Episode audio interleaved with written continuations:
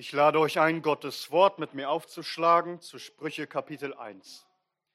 Wir fahren fort mit unserer Predigtreihe durch das Buch der Sprüche und wir sind angelangt in Sprüche Kapitel 1.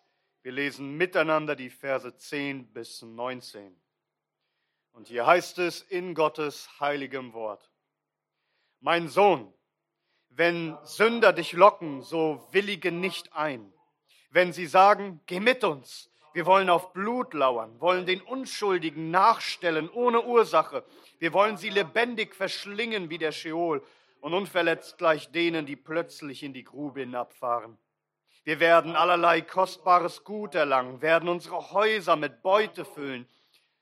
Du sollst dein, Lo dein Los mitten unter uns werfen. Wir alle werden einen Beutel haben. Mein Sohn, gehe nicht mit ihnen auf dem Weg. Halte deinen Fuß zurück von ihrem Pfad, denn ihre Füße laufen dem Bösen zu und sie eilen, Blut zu vergießen. Denn vergeblich wird das Netz ausgespannt vor den Augen alles Geflügelten. Sie aber lauern auf ihr eigenes Blut, stellen ihren eigenen Seelen nach. So sind die Pfade all derer, die der Habsucht frönen. So nimmt, sie nimmt ihren eigenen Herrn das Leben. Amen. Lasst uns beten. Unser Herr, unser Meister, deine Schafe hören deine Stimme und sie folgen dir. Und so lehre uns, nicht zu folgen, wenn die Sünder uns rufen, sondern lehre uns, dir zu folgen von ganzem Herzen. Darum bitten wir, Herr Jesus, in deinem Namen. Amen. Nehmt gerne Platz.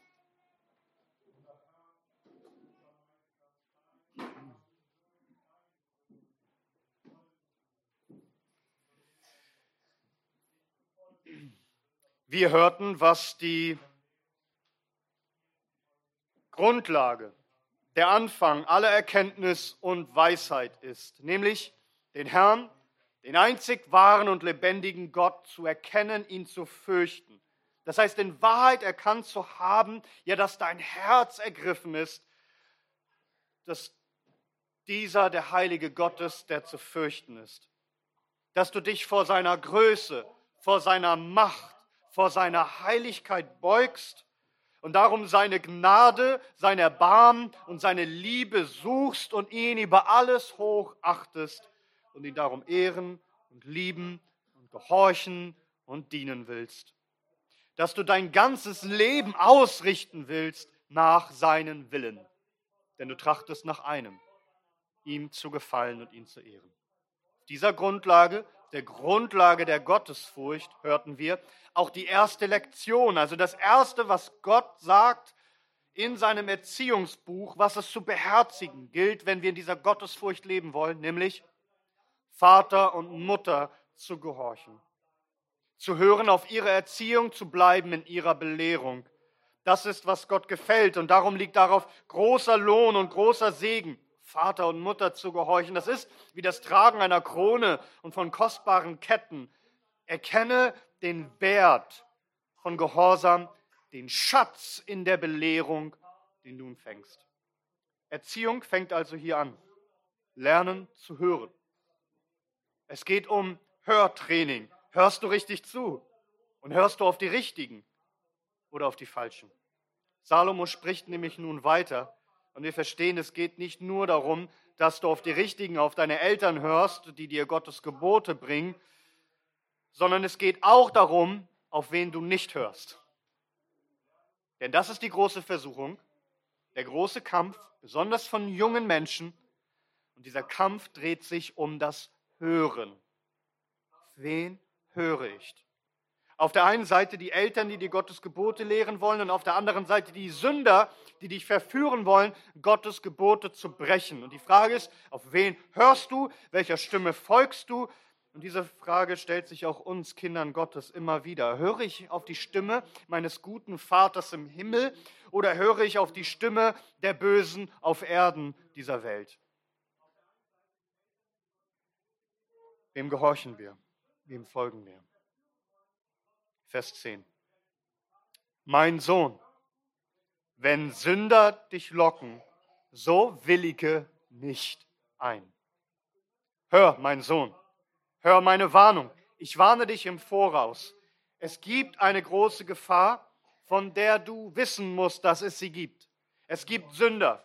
Das sind die Narren, die, die nicht auf Gottes Wegen gehen wollen, sondern gegen ihn rebellieren und seine heiligen Gebote mit Füßen treten. Sie, diese Sünder, sie werden kommen, mein Sohn. Sei gewarnt.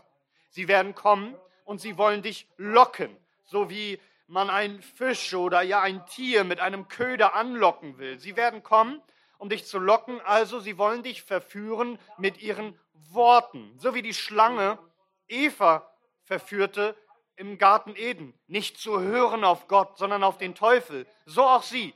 Falle nicht darauf rein. Sie werden dich locken wollen. Sie, sie wollen dich versuchen. Willige nicht ein, wenn sie dich rufen. Achte auf deinen Willen, auf deine Entscheidungskraft, dass du entschlossen Nein zu ihnen sagst und ihren Rufen widerstehst. Dazu musst du ihre Verführung, ihre Verlockung durchschauen. Du musst verstehen, sie sind böse. Was sie tun, ist böse. Und was sie tun, das böse ist, wird ein böses Ende haben. Aber sie werden kommen und sie wollen dich überreden. Es geht um dein Gehör. Es geht darum, dass du gezogen werden sollst auf die böse Seite. Wenn sie sagen, Vers 11, wenn sie sagen, geh mit uns, wir wollen auf Blut lauern, wollen den Unschuldigen nachstellen, ohne Ursache. Wir wollen sie lebendig verschlingen wie der Scheol und unverletzt gleich denen, die plötzlich in die Grube hinabfahren. Also, hast du gehört, was sie dir sagen? Was haben sie vor? Was ist ihr böser, abgrundtief böser, sündiger Plan? Sie wollen, wie, sie wollen wie wilde Tiere auf Blut lauern. Sie wollen Blut vergießen. Sie wollen nicht das Böse bekämpfen, sondern sie wollen hinterlistig Menschen überfallen, und zwar die Unschuldigen, die Ahnungslosen, die Wehrlosen. Sie wollen ihnen nachstellen ohne Ursache. Sie lebendig verschlingen wie der Scheol, also wie das Totenreich, wie eine Grube, die als würde sich die Erde öffnen und einfach die Menschen beim lebendigen Leibe verschlingen. So wollen sie Menschen schnell, plötzlich ins Jenseits befördern, also kurzerhand eiskalt überfallen und ermorden. Blitzschnell. Also sie machen kurzen Prozess mit den Leuten. Schonungslos und entschlossen zu töten. Achte darauf, was sie dir sagen, mein Sohn. Sie sind gottlose Gauner, sie sind Mörder, sie haben keinen Sinn mehr für Gottes Gebote. Unschuldiges Blut klebt an ihren Händen. Und manche, manche von euch werden vielleicht sagen, aber wie soll hierin eine Verlockung sein? Also warum sollten Sünder so zu jungen Menschen kommen und mit diesen Worten, dass sie ermorden wollen, warum sollte das eine Versuchung sein, Leuten so Gewalt zuzufügen? Nun, manche von uns können sich das nicht vorstellen, doch in der Tat ist das eine Versuchung für junge Männer. Die Versuchung von Gewalt, also von Bandenkriminalität, von der Vorstellung, Teil von einer Gang zu sein, das Gefühl, sich in der Gruppe stark und unbesiegbar und überlegen zu fühlen. Das Gefühl, Macht zu haben über andere. Ich bestimme über Leben und Tod. Niemand legt sich mit uns an. Nehmt euch in Acht. Und du kannst nichts tun. Wir sind viele, wir sind schnell und wir sind stark wie der Tod und wir nehmen dir alles weg, wenn wir es wollen. Im Grunde will man hier Macht ausüben, die nur Gott zusteht. Das Leben von Menschen zu beenden. Und für junge Männer ist das eine Verlockung. Für die jungen Männer, die noch einfältige sind, unreife, ungefestigte Menschen, die, die sich von so einer Einladung beeindrucken lassen, begeistern lassen, Gewalt auszuüben, sich selbst und anderen etwas zu beweisen, wie mutig und stark man ist und endlich gefürchtet zu werden, endlich Macht zu haben, endlich anderen zeigen zu können, wo es lang geht. Das steckt diese Begierde danach steckt in dem verdorbenen Herzen eines jungen Mannes. Die Begierde nach Macht, Gewalt, Stolz der Überlegenheit, insbesondere der bösen Kameradschaft, die Kräfte zu bündeln und gemeinsam etwas zu sein und sich gemeinsam dem Rausch von Gewalt hinzugeben. Das steckt im Herzen eines jungen Mannes. Aber das ist nicht alles. Im Herzen steckt nicht nur die Gier nach Gewalt, sondern auch die Gier nach Reichtum, also die Habgier. Also wozu wollen diese Leute andere überfallen und umbringen? Nicht nur an der Freude an Gewalt. Nein, ihre Sünde ist noch größer, Vers 13. Wir werden allerlei kostbares Gut erlangen und werden unsere Häuser mit Beute füllen. Du sollst dein Los mitten unter uns werfen. Wir alle werden einen Beutel haben. Also wozu überfallen und morden sie? Um zu rauben. Sie wollen die Leute ausrauben, ihr Hab und Gut, entwenden ihnen das Kostbare, das sie besitzen, stehlen, damit sie ihre eigenen Häuser mit Beute füllen können. Sie sind Räuber. Mein Sohn, nimm dich in Acht. Solche Menschen werden dich rufen. Sie werden dich einladen, ihren bösen Weg zu folgen, ihr Komplize zu werden. Sie sagen, Du sollst dabei sein und sie machen es dir schmackhaft. Sie, sie machen dir verlockende Versprechungen und Angebote, nämlich die Beteiligung am Gewinn, an der großen Beute. Oh, wir werden gemeinsam einen Beutel haben. Das heißt, wir teilen es uns alles. Es gehört uns gemeinsam. Es wird gerecht aufgeteilt und über manches werden wir fair das Los werfen. Dein Los wird dabei sein, wie als die römischen Soldaten bei der Kreuzigung, die Kleider unter sich aufteilten gerecht, aber das Untergewand darüber warfen sie das los. Es wird alles fair ablaufen. Komm mit uns. Wir, wir wollen Leute ins Jenseits befördern und das nehmen von ihnen, was ihnen im Diesseits gehörte. Sie brauchen es nicht mehr. Hier ist das Versprechen von schnellem Reichtum. Etwas besonders Verlockendes für junge Männer, ohne langjährige und ehrliche und harte Arbeit, ohne Geduld und Mühe und Fleiß und Treue, ohne Gebet, ohne Gott zum schnellen Reichtum zu kommen. Ist euch das aufgefallen, wenn ihr mal auf YouTube ein Video guckt, dass plötzlich so solche Werbungen am Anfang kommen, wo euch irgendwelche Männer schnellen Reichtum versprechen, wenn ihr dieses oder jenes tut? Junge Männer fallen darauf rein. Schneller Gewinn. Komm mit uns, schließ dich uns an. Hier ist die Chance deines Lebens, du wirst schnell reich werden. Mein Sohn, Verstehe doch, dass sie böse sind. Sie sind gottlose Sünder. Hör nicht auf sie, sondern hör auf die Gebote, die Vater und Mutter dich lehren. Du kennst doch die Gebote. Du sollst nicht töten, du sollst nicht stehlen, du sollst nicht begehren deines nächsten Hab und Gut. Die Sünder, sie wollen kommen und dich dazu überreden, dass du diese heiligen Gebote Gottes und alle anderen übertrittst und brichst. Höre nicht auf sie. Nun, liebe Eltern unter uns, Versteht ihr, dass diese Gefahr, die hier beschrieben wird, wirklich real ist? Und zwar auch für deine Kinder. Es gibt gerade bei jungen Männern diese Gefahr, sich den Kriminellen anzuschließen. Und wenn diese Gefahr schon im gottesfürchtigen Israel zur Zeit des Friedens unter Salomo bestand, wie viel mehr heute im gottlosen Deutschland? Salomo nennt diese Gefahr als erstes. Wir sollten nicht einfach sagen, ach, das kann gar nicht geschehen. Wir sollten Gottes Wort ernst nehmen. Die Gefahr besteht, dass unsere Kinder auf die schiefe Bahn geraten. Wirklich. Also kümmere dich darum, bete darum, dass es nicht geschieht.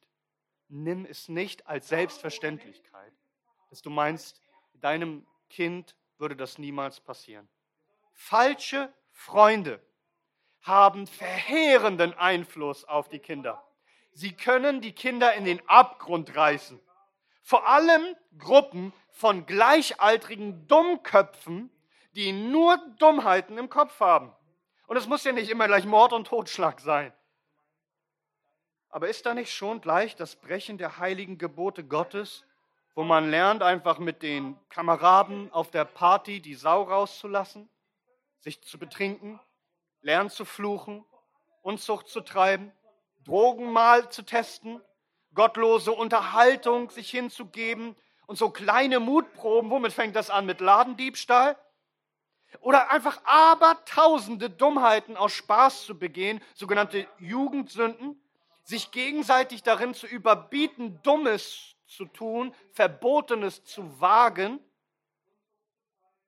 1. Korinther 15, Vers 33.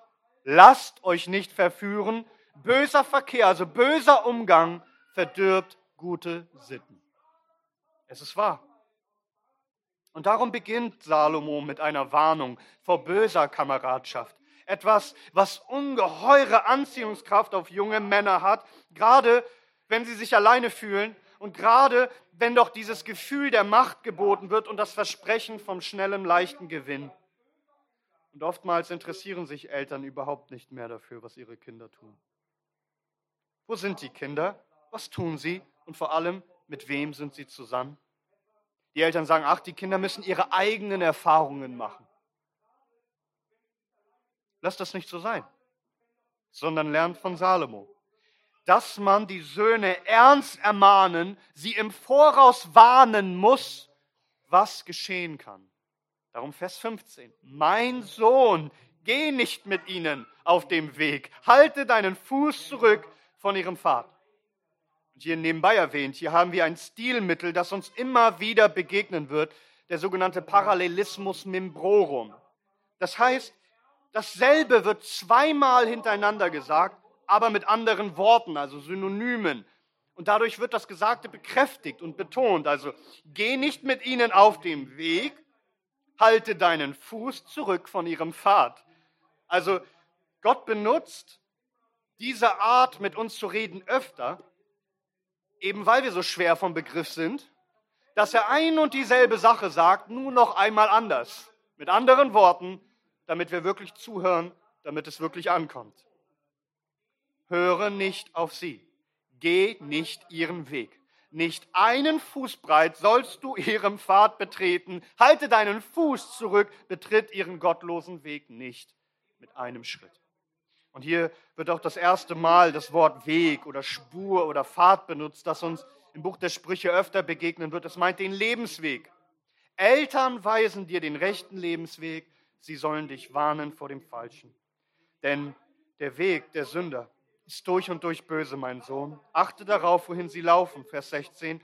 Denn ihre Füße laufen dem Bösen zu und sie eilen Blut zu vergießen. Also geh nicht auf ihren Weg, denn ihre Füße laufen dem Bösen zu. Sie laufen dem Bösen in die Arme, im Grunde den Teufel, dem Bösen schlechthin. Sie gehen den Weg der Finsternis, den Weg des Bösen. Ist das der Weg, den du gehen willst, mein Sohn? Willst du eilen? Willst du laufen? Willst du rennen, dem Bösen in die Arme? Schau, sie beeilen sich, Blut zu vergießen. Das ist das, was Paulus zitiert in Römer 3, als er die Verdorbenheit der Menschen beschreibt. Ihre Füße, sie eilen, Blut zu vergießen. Das heißt, sie zögern nicht. Nichts hält sie zurück. Willst du dem Bösen so in die Hände, in die Arme laufen? Willst du Blut vergießen? Du verstehst doch gar nicht, was du da tust. Was für ein böses Ende wird es haben, wenn du diesen Weg gehst? Vers 17. Denn vergeblich wird das Netz ausgespannt vor den Augen alles Geflügelten. Sie aber lauern auf ihr eigenes Blut, stellen ihren, stellen ihren eigenen Seelen nach. Mit anderen Worten, diese Leute sind nicht nur böse, sondern sie sind auch furchtbar dumm. Sie sind dümmer, sagt Salomons, als Geflügel. Denn ein Vogelfänger, also der Federtiere, also gefiedertes Getier fangen will, der wird nicht das Netz vor ihren Augen auslegen, denn die Vögel sehen das und meiden eine Falle, die eindeutig ist. So dumm ist Geflügel nicht. Sie können es sehen, sie haben einen gottgegebenen Instinkt, dass sie vorsichtig sind und fliehen, wenn sie irgendwie Gefahr wittern. Anders die gottlosen Leute. Sie sind wahrlich Toren, sie sind die größten Dummköpfe, sie sind dümmer als Geflügel. Sie erkennen nicht, wohin sie gehen.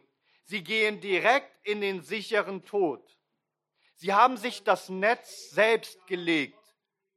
Oder wie es heißt an einer anderen Stelle, die Grube, die sie gegraben haben, Sie fallen selbst hinein.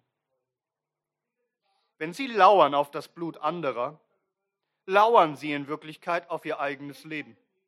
Sie wollen Seelen nachstellen, Sie stellen Ihrer eigenen Seele nach. Sie begreifen nicht, was Sie da tun. Sie wollen anderen Gewalt antun, Sie fügen sich selbst Gewalt an, wie die Weisheit Gottes später spricht in Sprüche 8, Vers 36. Wer aber an mir sündigt, an der Weisheit Gottes, tut seiner Seele Gewalt an. Alle, die mich hassen, lieben den Tod. Genau das ist es, was diese Männer nicht sehen. Sie richten sich selbst zugrunde. Sie ziehen aus und wollen andere überfallen. Sie verstehen nicht, dass sie früher oder später, dass man sie packt und dass man sie erschlagen wird oder man wird sie ergreifen und vor Gericht stellen. Und was erwartet sie für ihre Taten? Die Hinrichtung, die Todesstrafe. In ihrer Dummheit, in ihrer Bosheit vergießen sie ihr eigenes Blut. Und nicht nur das, sie haben auch ihre eigenen Seele nachgestellt. Das heißt, ihre Seele geht verloren, nämlich weil sie den Weg der Sünde gewählt haben. Sie dachten, sie haben Macht, andere ins Totenreich zu befördern, andere zu verschlingen wie, wie der Tod. Nein, ihre Seele wird verschlungen. Ihre Seele wird in die ewige Hölle geworfen werden, denn sie wählten den Weg des Todes. Sie wollten sich auf Kosten anderer bereichern, Sie haben keinen Gewinn. Sie verlieren alles, sogar Leib und Seele gehen in Ewigkeit verloren. Mein Sohn, verstehst du, welchen Weg sie gehen? Vers 19. So sind die Pfade all derer, die der Habsucht frönen. Sie nimmt ihren eigenen Herrn das Leben. Also das ist ihr Weg. Der Weg von allen, die sich der Begierde, der Lust hingeben, der Habsucht frönen, also sich hemmungslos ihr hingeben, süchtig zu sein, mehr zu haben und das zu haben, was einem nicht zusteht, raffgierig zu sein, dass man keine Grenzen mehr kennt und Gottes Gebote überschreitet, um noch mehr zu haben. Und sie dachten, ah, sie haben alles unter Kontrolle. Dabei hat die Habsucht sie unter Kontrolle. Sie dachten, sie sind der Habsucht Herr. Nein, die Habsucht nimmt ihrem Herrn das Leben, heißt es hier. Die Habsucht, sie ist heimtückisch. Sie lehnt sich auf gegen den, der dachte, sie könnte sie beherrschen, und sie tötet ihren Herrn. So viele Menschen denken, sie haben ihre Lust unter Kontrolle, ihre bösen Begierden, und sie haben das schon im Griff. Sie verstehen nicht, dass die böse Begierde in Wirklichkeit ihr Herr wird und sie tötet. Du hast böse Lust nicht unter Kontrolle. Spiel nicht mit ihr. Du spielst mit dem Feuer. Du verlierst dein Leben. Du verlierst deine Seele. Also mein Sohn, sag, willst du diesen Weg gehen? Höre doch auf die Gebote deines Vaters und deiner Mutter. Sie lehren dich, du sollst nicht andere Götter haben neben Gott und Habsucht ist Götzendienst. Denn du verehrst und du begehrst Reichtum, als sei es dein Ein und alles, dein Lebensinhalt, als wäre es dein Gott. Du kannst nicht Gott dienen und dem Mammon. Du sollst nicht stehlen. Du sollst nicht morden. Du sollst nicht begehren. Du sollst kein Räuber und kein Habsüchtiger sein. Es wird dich umbringen, sei kein Narr. Die Bösen rufen dich und es erwartet sie ein böses Ende. Lass dich warnen und folge ihnen nicht. Hör auf deine Eltern und höre nicht auf die Sünder. Und liebe Eltern, Habt ihr verstanden, dass Gott euch diese Aufgabe verliehen hat? Ein Schutzwall, um eure Kinder zu sein? Ein festes Bollwerk gegen die Welt? Denn wer sonst sollte diese Stellung einnehmen? Und das ist auch etwas, was ihr nicht abgeben könnt an die Gemeinde. Ein gutes, gottesfürchtiges Elternhaus ist der beste Schutz gegen eine böse und gottlose Welt und ihr Rufen. Und der Ruf Gottes ist immer wieder an die Menschen unserer Zeit, wie es auch schon war in Apostelgeschichte 2, Vers 40. Und mit vielen anderen Worten beschwor und ermahnte er sie, indem er sagte, lasst euch retten von diesem verkehrten Geschlecht, von dieser bösen Generation. Das ist immer wieder der Ruf Gottes durch alle Jahrhunderte, Jahrtausende hindurch. Gott ruft immer, du musst dich retten lassen von diesem bösen Geschlecht, in dem du dich befindest. Du darfst dich diesem bösen Geschlecht nicht anpassen. Du musst lernen zu widerstehen, zu widersprechen. Du musst lernen. Mein Sohn, du musst lehren.